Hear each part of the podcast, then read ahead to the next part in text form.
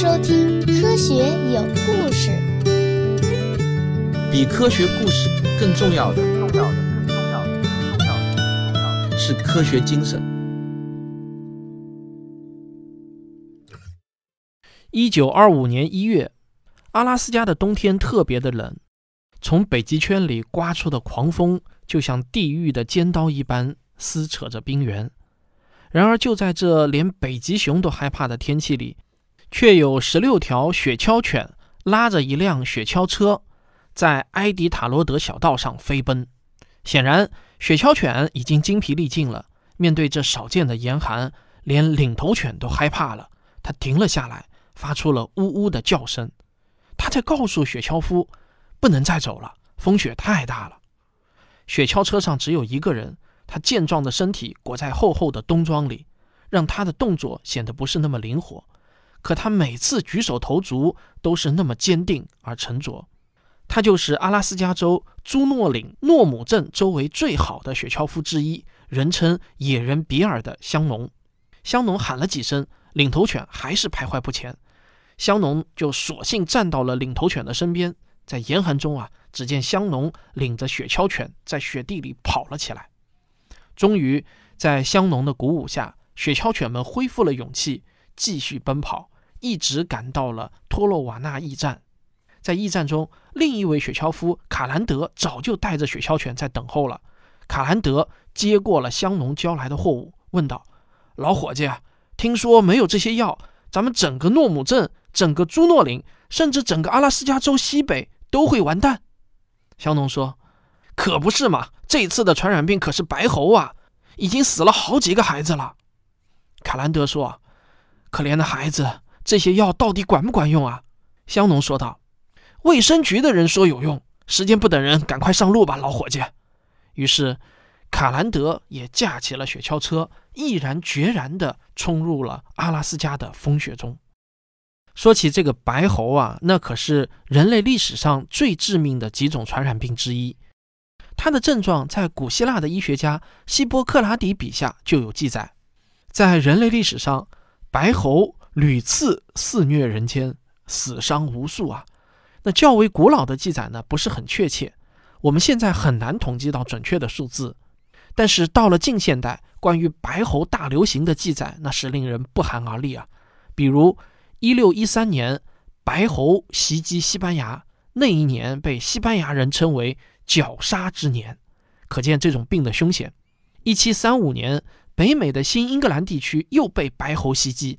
当时的记载是啊，这种流行病最典型的特征是家庭中多人死亡，有八人死于白喉的家庭至少有六个。尽管这种疾病如此可怕，可那个时候它连一个正式统一的名字都没有。有的地方啊，则称它为布洛涅喉病。在我国呢，曾经叫它过。白蚕喉、锁喉风等等，不但它没有统一的名字，这种病还经常被人们误诊为扁桃体炎、咽喉炎等其他疾病。一直到1826年，法国医生皮埃尔·布雷顿诺才给这种传染病正式定下了一个名字，就是白喉，并且呢是第一次清楚地描述了它的特征性症状，也就是白喉患者会在咽喉处出现灰白色的假膜。直到这个时候，人们才比较清楚地认识了这个疾病的具体症状。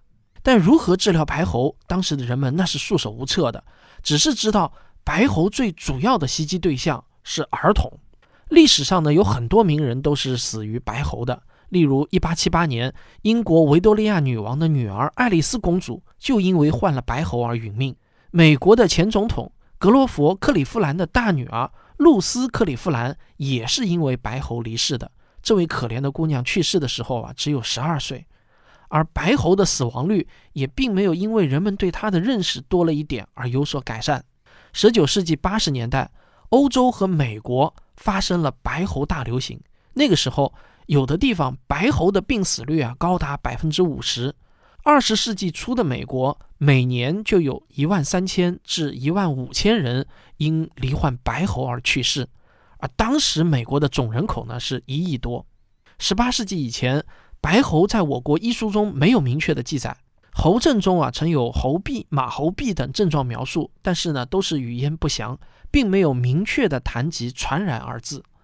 十八世纪下半叶，白猴开始在我国零星出现，医学文献呢也才开始有记载。有学者认为是清代的门户开放，白猴从境外传入的，疾病多由沿海地区发起，逐渐向内地蔓延。建国后的学者李庆平研究认为，那时候白喉在我国每隔七八年就会出现一次流行。二十世纪初，白喉在上海流行，来势很凶，感染者成百上千，死亡病例也在不断的上升，社会啊也是陷入一片恐慌之中。工部局深感疫情严重，就设立了专门的医院来收治白喉病人，并且请来了中国红十字会的总医生爱尔兰的科斯泰福来主持医务。这所医院共救治了一百四十三名患者，有四十二名啊不治而亡，而医院内的死亡率则接近百分之三十。对于白喉的致病原因，一直要到一八八三年才被弄清楚。那一年，因发现炭疽杆菌结合杆菌闻名于世的罗伯特·科赫培养出了两名优秀的学生，他们是埃德温·克勒布斯和弗雷德里克·勒夫勒。他们两人在白喉患者的假膜中发现了一种细长、稍弯、一头稍稍有点粗的棒状细菌，这样人们才终于认识了白喉的罪魁祸首，也就是白喉棒状杆菌，也可以简称为白喉杆菌。这些细菌经过革兰氏染色法会呈现出蓝紫色，而如果使用耐色染色法会呈现出黄褐色。在显微镜下呢，这些细菌的样子看起来啊，就像是一种油炸的小点心。上海人管这种小点心呢叫油枣，而北京人则叫它江米条。当然，仅仅找到这种病菌，人们还是不会满足的。在之后的研究中，法国的巴斯德实验室发现，把白喉杆菌的培养液进行过滤，可以制作出一种不含白喉杆菌的过滤液。但是啊，在这种不含白喉杆菌的滤液中，有一种有毒物质。只要把这种有毒物质注射到实验动物的体内，这个实验动物啊还是会出现白喉的各种症状。于是呢，人们又发现了白喉毒素，就是这种白喉毒素的作用，才让病人会出现发热、食欲不振、乏力、口臭等等症状。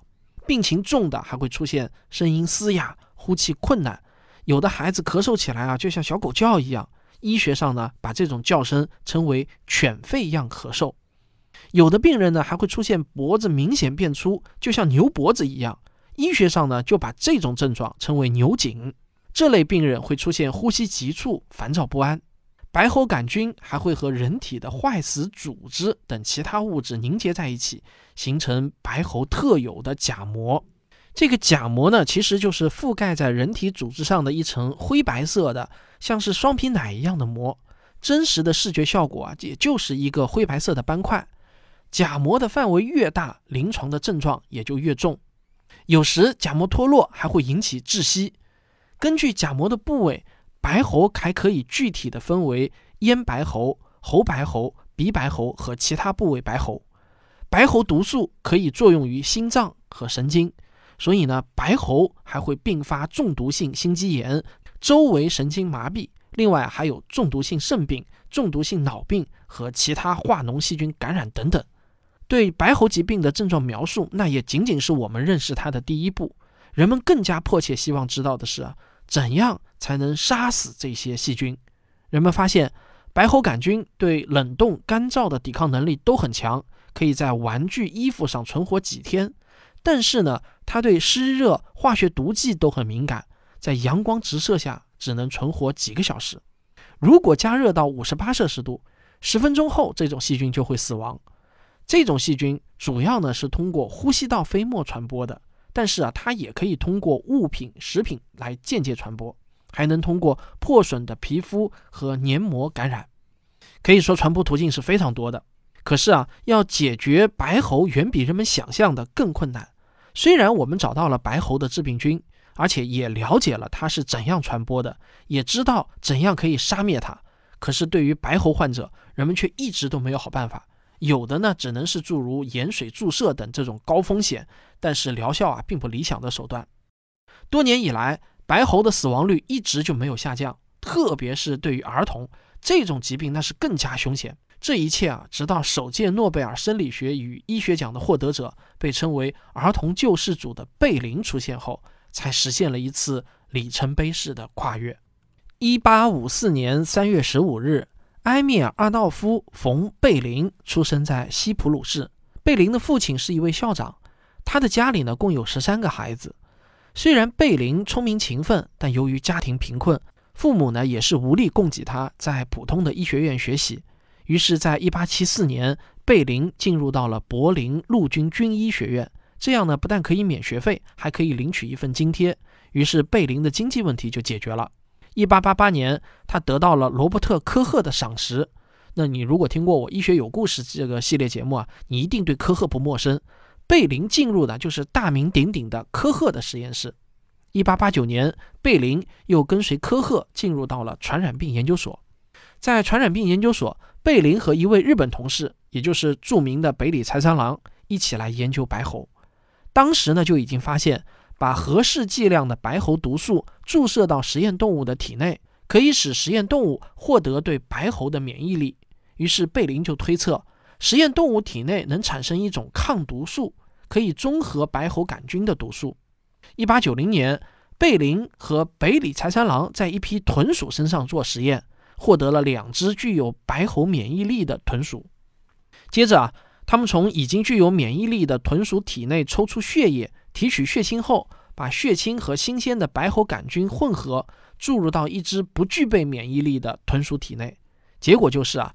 这只没有免疫力的豚鼠依旧保持着健康。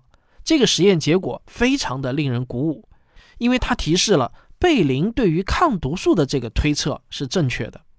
可贝林和北里呢，毕竟是罗伯特·科赫的实验室成员，他们当然明白目前的这些实验结果那还是不够的，还要做对照实验。他们就给健康的豚鼠注射了没有加入免疫血清的白喉杆菌培养液。果然呢，不出所料。这只豚鼠出现了白喉的典型症状，死去了。到了这一步啊，结论就已经很明显了：一只动物产生的抗毒素还可以让另一只动物也具有免疫力。但豚鼠啊，毕竟太小，为了能让实验室里得到的方法可以推广和应用，贝林和北里呢就选择了比较大的动物，他们用羊来继续实验，结果呢获得了成功。但是我们都知道，在动物身上实验获得了成功。不代表呢，在人的身上一定也能获得成功。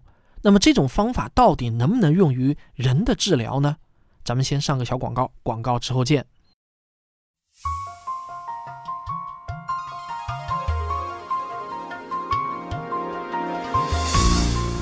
漫画相对论是我的成名作《时间的形状》的漫画版。漫画的作者是阿石，他也是我们科学声音的一位资深听众、科学迷。他用漫画的形式。完整的再现了时间的形状的所有精华内容，非常的生动有趣，而且书中有很多难点都可以扫二维码看动图，这是这本书的特色。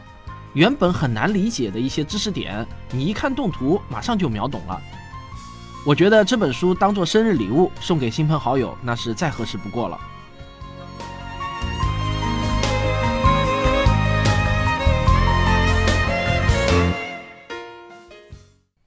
一八九一年十二月，柏林大学医学院的儿科病房里，有一位已经病入膏肓的白喉患儿，家人和医生呢几乎都已经绝望，白喉眼看着就要夺走这个可怜的孩子的生命了。于是呢，大家就抱着试试看的心情，给这位可怜的孩子注射了贝林的抗毒素。没想到啊，孩子的病竟奇迹般的好转了。于是呢，人类医学史上一个重要的治疗方法就此诞生了。那就是血清疗法。此后，贝林又在梅毒特效药六零六的发明者埃尔利希的帮助下，解决了血清抗毒素的剂量问题，这就使得抗毒素终于可以量产。然而，这个时候，贝林却和科赫发生了一个重大的分歧。科赫认为白喉抗毒素的专利权应该属于科赫实验室，而贝林呢，却坚持不肯与实验室共享专利。最后啊，甚至都不惜毁约，离开了科赫实验室，独自获得了白喉抗毒素的专利权。也就是这份专利，让贝林这个穷孩子获得了巨额的财富。一九零零年，他还因此获得了首届诺贝尔生理学与医学奖。名利双收的贝林被人称作是儿童救世主。以后，白猴抗毒血清的生产动物慢慢的就改成了体型更大的马，这样啊，抗毒素的产量就更大、更稳定了。一九二五年一月，阿拉斯加一个名叫诺姆的小镇引起了全美国人民的关心，因为这个小镇突然开始流行白猴。如果得不到及时的治疗，整个小镇甚至整个阿拉斯加北部都有可能被白喉摧毁。柯蒂斯·韦尔奇是诺姆镇唯一的医生。1924年底，他为两个因纽特孩子看了病。一开始呢，他诊断这两个孩子是扁桃体炎，可是这两个孩子很快就去世了。韦尔奇有点怀疑，扁桃体炎怎么可能在这么短的时间里就夺走这两个孩子的生命呢？可是他没有进一步的检查的条件，只好作罢。又过了几天啊，一个名叫比利·巴内特的三岁孩子发了高烧。韦尔奇发现这个孩子的喉咙里有白色的假膜，于是他终于确认他们生的病啊就是白喉。当时的美国呢已经有了白喉抗毒素，可是韦尔奇手头仅有的八千单位的抗毒素啊，早在半年前就过期了。虽然呢他早就订购了。可是提前到来的冬天却封冻了港口，抗毒素没能送到。韦尔奇拒绝使用过期抗毒素，可怜的比利呢，第二天就病死了。紧接着，又一位七岁的孩子也感染了白喉，是眼睁睁地看着病魔夺去孩子的生命，还是使用过期药品冒险一试呢？韦尔奇内心在激烈的斗争着。比利去世前痛苦的样子和比利父母悲痛的哭声萦绕在医生的心头。看来呢是不得不冒一次险了。韦尔奇为这位孩子注射了六千个单位的过期抗毒素，但很遗憾的是啊，过期的抗毒素没能起效，这个孩子很快也被白喉夺走了幼小的生命。绝望的韦尔奇只好向阿拉斯加所有主要城镇和美国公共卫生服务局同时打了电报。在电报中，他说：“白喉在这里的流行几乎已经是不可避免了。”我急需一百万单位的抗毒素。之前，阿拉斯加从未出现过白喉，当地人对这种疾病那是毫无抵抗力的。如果药物不能及时送到，白喉将对诺姆镇乃至整个阿拉斯加西北部都造成巨大的威胁。到了一月底，随着感染人数的增加，危重病人上升到了五十例。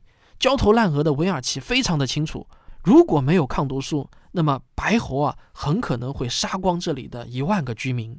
为尽快解决抗毒素的问题，阿拉斯加州朱诺岭卫生局就提出了用两群最快的雪橇犬拉雪橇车运输的方案。但是呢，却遭到了不少人的反对。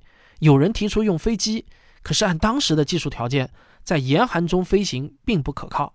最后经过投票，还是决定采用雪橇接力的方式。只是呢，这将投入更多的雪橇犬和雪橇夫。最近的抗毒素呢，在安克雷奇，人们用火车把抗毒素运到了铁路线上离诺姆镇最近的一个地方，叫尼娜娜。在那里啊，抗毒素被交到了千里大接力的第一位队员香农的手里。香农就带着他的雪橇犬，在一月二十七日晚上九点出发。他们冒着零下二十摄氏度的低温，沿着埃迪塔罗小道奔跑。作为一名极富经验的雪橇夫，香农当然知道雪橇犬的体力极限在哪里，他控制着速度。就当狗的体力几乎透支的时候，香农跳下雪橇，带着雪橇犬一起在雪地里奔跑起来。终于，在他的鼓励下，雪橇犬们恢复了勇气，平安到达托洛瓦纳驿站。在托洛瓦纳，雪橇夫埃德加·卡兰德接过了抗毒素，往下一站曼利温泉赶去。第十八位雪橇夫是塞帕拉。他负责的路段最长也最艰难，是冬季风暴最严重的地区，随时呢都可能冻坏药品。为了节省时间，塞帕拉改用体力稍差但速度更快的哈士奇代替阿拉斯加雪橇犬。他决定啊，要从冰封的诺顿湾海面上硬闯过去，免得绕行崎岖的山路。他们迎着猛烈的风暴直冲过冰封的海面。虽然十二岁的领头犬多哥在诺顿湾的冲刺中划伤了脚，可是他们还是赶在药品冻坏之前抵达了目的地。就这样，一站接一站的接力，全程一千零八十五公里，在二十位雪橇夫和一百五十条雪橇犬的努力下，原本在夏天都要花二十五天才能走完的路，在冬季风暴和极夜中，他们只用了五天半就跑完了。二月二日凌晨五点半，满载药品的雪橇车稳稳地停在了诺姆镇。不久之后，第二批药品也运到了，诺姆镇得救了，整个阿拉斯加平安了。作为领头犬，多哥也让人们永远记住了他。然而，人类和白猴的斗争却没有停止。一九二二年前后，法国兽医斯顿拉蒙开发了白喉类毒素疫苗。类毒素就是细菌毒素，在经过化学处理或加热后呢，它们的毒性就被抑制，甚至呢变得没有毒性。但是，包括免疫原性在内的其他特性啊，仍然被保留。我们打一个比方啊，就是把白喉毒素这支侵入人体的军队解除武装了，这支军队的枪支弹药、大炮弹药都没有了，但是军装却还保留着。人体的免疫系统还是能识别出来这支军队是敌人，可这支敌人的破坏力啊，基本已经没有了。拉蒙也因为这项研究获得了诺贝尔奖的提名。那这位悲剧的科学家啊曾经获得过一百五十五人次的诺贝尔生理学或医学奖提名，可是呢，他从来都没有一次获奖。他也是史上被提名最多的一位诺贝尔奖的候选者。在此后的四十多年的时间中，白喉预防制剂大致经历了毒素、抗毒素混合制剂、液体类毒素阶段和精制吸附类毒素阶段。一九四零年以后，用磷酸铝吸附精制类毒素使白喉疫苗基本定型。随着抗生素的问世，白喉的治疗也有了更多的手段，但抗毒素仍然是必不可少的药物。二十世纪八十年代以后，全球白喉的病例呢已经是大大的减少了。在大多数工业化国家，白喉已经没有地方性流行或者非常罕见了。世界卫生组织公布，二零一八年全球仅报告了一万六千六百一十六例白喉，大部分啊都发生在欠发达国家。在白喉的预防中，保护易感人群是最重要的环节。那新生儿出生三个月开始啊，就要按计划免疫程序注射白百破混合制剂。这个白百破啊，实际上就是百日咳、白喉、破伤风的。联合疫苗制剂，在我国呢，白喉和非典、艾滋病、猩红热等疾病一起作为乙类传染病管理。自2006年以后，我国已经连续十多年没有白喉病例的报告了。不得不说啊，这是我国公共卫生工作取得的不俗的成绩。然而，在我的心头却总还是有一层隐隐的忧虑。2017年发生了白百破疫苗效价指标不合格事件。二零一八年又发生了长春长生的疫苗造假事件，震惊了全国。我呢是多么希望有更多的疫苗业的从业者能够听到我这个致命传染病的系列节目。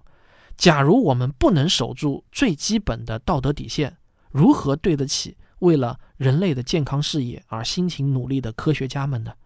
人类来之不易的文明成果，值得我们每一个人去守护。好。感谢收听今天的科学有故事，咱们啊下期再见。科学声音啊，今天这期节目的文稿啊，也是由我们科学声音写作训练营第三期的学员，他的昵称呢叫地高清完成的啊。这个地高清是一位药名啊，不过这个昵称呢也暗示了他的身份。是的啊，他是一名职业的医生，而且是一名资深的职业医生。用他自己的话来说呢，他是一名对自己的每一位病人都投入自己感情的医生。他给我印象最深的一句话就是啊，你们别拿精神病人开玩笑，我听到会很不舒服的。可能大家也感觉出来了，呃，我最近这一系列的致命传染病系列呢，全都是我们科学声音科普写作训练营的学员的习作。令我感到非常高兴的是啊，我当初开办这个训练营，那个授人以鱼不如授人以渔的。理想正在一点一点地变成现实，总有一天星星之火是能够燎原的。好，感谢收听本期节目，咱们下期再见。